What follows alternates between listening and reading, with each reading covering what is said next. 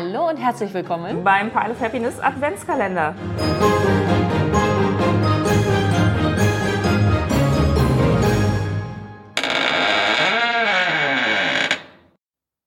Hi, wir sind Jen und Jasmin und Marco. Und wie ihr hören könnt, habe ich mir heute wieder zwei wunderbare Gästinnen eingeladen. Jasmin und Marco von Abgewürfelt. Jasmin und Marco, stellt euch doch noch einmal vor und erzählt uns doch, wo wir euch brettspieltechnisch finden. Ja, wir haben den YouTube-Kanal abgewürfelt und ab und zu sind wir auch mal bei Twitch zu sehen, aber ähm, ja, vorwiegend eigentlich YouTube. Genau. Ja, und den YouTube-Kanal machen wir jetzt seit zwei Jahren und kritisieren da Spiele, also kritisieren auch im Positiven. Wir sind nicht nur am Meckern. Genau, und haben da viel Spaß dran, genauso wie am Spielen. Genau. Wunderbar. Welche Spiele habt ihr uns denn heute mitgebracht? Also wir haben, ich glaube, das weihnachtlichste Spiel überhaupt mitgebracht. Ich glaube nicht, dass jemand genauso ein weihnachtliches Spiel gefunden hat, weil bei uns gibt es die Weihnachtsinselratte und wir sprechen vom Spiel Komet. Jetzt haben alle gedacht, du machst irgendein Spiel mit Santa Claus oder sowas. ja, könnte man meinen, weil tatsächlich ist die Weihnachtsinselratte so ein bisschen deplatziert, würde ich fast sagen, in dem Spiel, weil es geht um den Kometeneinschlag und zwar um den vor ganz, ganz langer Zeit, der das Aussterben der Dinosaurier verursacht hat. Und wir versuchen, Dinosaurier und andere Tiere zu retten bei diesem Spiel. Genau. Also jetzt mal zur Seite, wie realistisch das ist. Ja, die retten wir dadurch, dass wir sie in eine Höhle bringen. Also sehr okay. kometensicher ist das jetzt wahrscheinlich nicht. Genau. Und es ist so, wir haben das Spiel einfach mal ausprobiert, weil es halt optisch so schön war. Und das war dann natürlich ein Risiko, weil das heißt ja nicht automatisch, dass das Spiel gut ist. Und ich kann schon mal vorwegnehmen, dass uns das super gut gefallen hat und uns deswegen auch ein bisschen wundert, dass man so wen relativ wenig darüber hört.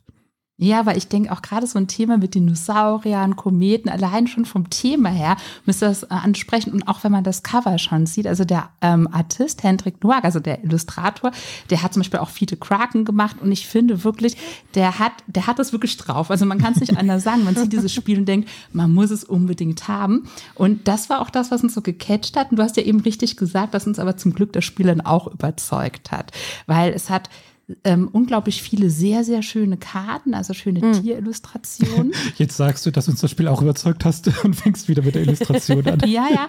Und aber diese Karten, dazu komme ich jetzt, beinhalten ja nicht nur die Illustration, sondern auch ähm, zum Beispiel super Effekte, die man dann nutzen kann, auch später im Spiel. Das heißt, wir, wir können die einmal als Tier spielen und dann eben versuchen zu retten.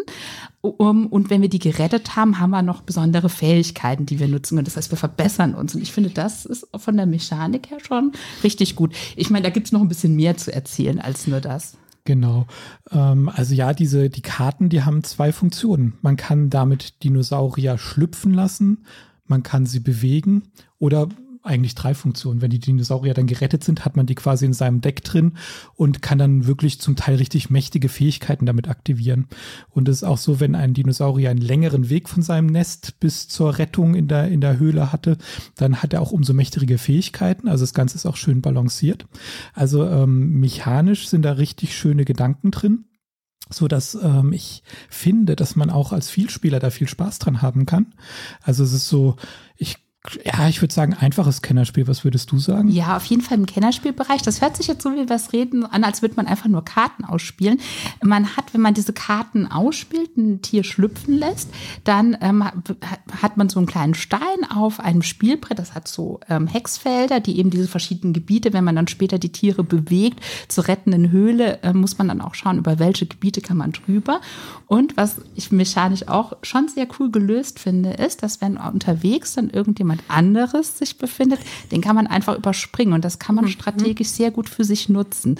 Und wir hatten auch so ein bisschen, als wir das zuerst gesehen haben, gedacht, oh, das klingt, als würde das eher so für drei oder vier Spiele erst interessant werden. Das hat aber zu zwei zum Beispiel auch sehr gut funktioniert, weil man kann zum Beispiel auch einen äh, Mammut und eine Riesenschildkröte dann auch noch mitsteuern. Die, die kann man dann, wenn man diese Fähigkeiten hat, ähm, be bestimmte Aktionen einfach triggern, dann kann man die sich so platzieren, wie man sie braucht, um dann möglichst schnell seine, seine Tiere dann einfach zur Höhle zu bringen, weil man kann immer nur drei Tiere gleichzeitig haben haben. Und dann macht es natürlich Sinn, die möglichst schnell auch zu retten, damit man die Punkte später kriegt für die Tiere und auch die Fähigkeiten nutzen kann. Ich höre jetzt schon, wie so ein Wissenschaftler die Hände über den Kopf zusammenschlägt. Mammut, Dinosaurier, dann gibt es da noch ein Dodo. All diese Tiere leben in diesem Spiel zur selben Zeit am selben Ort. Hm. Ja, ich glaube, Biologen würden Schnappatmen kriegen. Vor allem diese Tiere schlüpfen alle thematisch aus dem Ei, was ja für Dinosaurier jetzt durchaus Sinn macht, aber zum Beispiel so ein Biber oder so ein Säbelzahntiger, weiß ich jetzt nicht. Ja, so bei einem Säugetier ist das irgendwie nicht so ganz angebracht. Aber das will das Spiel ja auch gar ja. nicht. Das, das will ja kein Wissenschaftsspiel sein. Genauso Nein. wie bei Paleo die Richtig. Macher ja auch sagen, das soll gar nicht alles 100 Prozent wissenschaftlich korrekt sein, sondern es soll Spaß machen. Und äh, Komet behauptet ja auch nicht, das wäre jetzt für den Biologieunterricht gemacht. Genau. Von daher stört mich das null. Obwohl man natürlich auch sehr viel schon über die Weihnachtsinselratte gehört hat und das natürlich dann schon auch natürlich sehr realistisch abgebildet wurde. Erinnere ich mich richtig daran, dass man zu Beginn asymmetrische Fähigkeiten bekommt? Ganz genau. Genau, ja. Jeder Spieler hat da dann eine andere Stärke und das ist ja auch nochmal ein schöner Kniff. Genau. Man hat quasi schon so ein Tier am Anfang und man kann diese Fähigkeiten, äh, wenn man die nimmt, erschöpfen. Und bei dem Spiel ist es so, dass man in der ersten Phase kann man immer wieder rasten und kann seine erschöpften Tierkarten auch wieder ähm, aktivieren und dann wieder benutzen. Und das geht dann so lange, bis irgendwann dieser Komet einschlägt. Was ich jetzt aber auch wieder logisch finde, weil wenn so ein Komet eingeschlagen ist, dann sage ich ja auch nicht, oh, ich mache jetzt mal eine Pause, ich setze mich jetzt erstmal irgendwo hin, sondern dann versuche ich ja so schnell wie möglich alle meine Schäfchen ins Trockene zu bringen. Und ähm, dann kann ich aber erschöpfte Tierkarten zum Beispiel nicht wieder reaktivieren. Also wenn ich die dann verbraucht habe, sind die dann weg. Und dann ist auch relativ schnell das Spielende eigentlich. Genau, dann also ab dem Kometeneinschlag versucht man halt strategisch, wie kann ich jetzt noch meine Punkte maximieren. Genau, und dann ist es bald rum. Ich habe das Spiel tatsächlich auch während der Messe in Essen kennenlernen dürfen. Super charmant, total schön gemacht. Also wirklich ja. sehr, sehr toll. Volle Zustimmung, ja, das ist. Also da wollte ich nur erwähnen, dass der Peter Prinz, also der Autor, wirklich auch ähm, mechanisch und vom Balancing her, das hattest du ja eben schon gesagt, auch wirklich auch volle Arbeit geleistet hat. Und ich finde das auch ein super Team auch zusammen mit dem Illustrator. Wollte ich nochmal erwähnt haben. Habt ihr denn auch noch eine schöne Wintertradition oder ein Weihnachtsfabel mitgebracht für uns heute? Mm.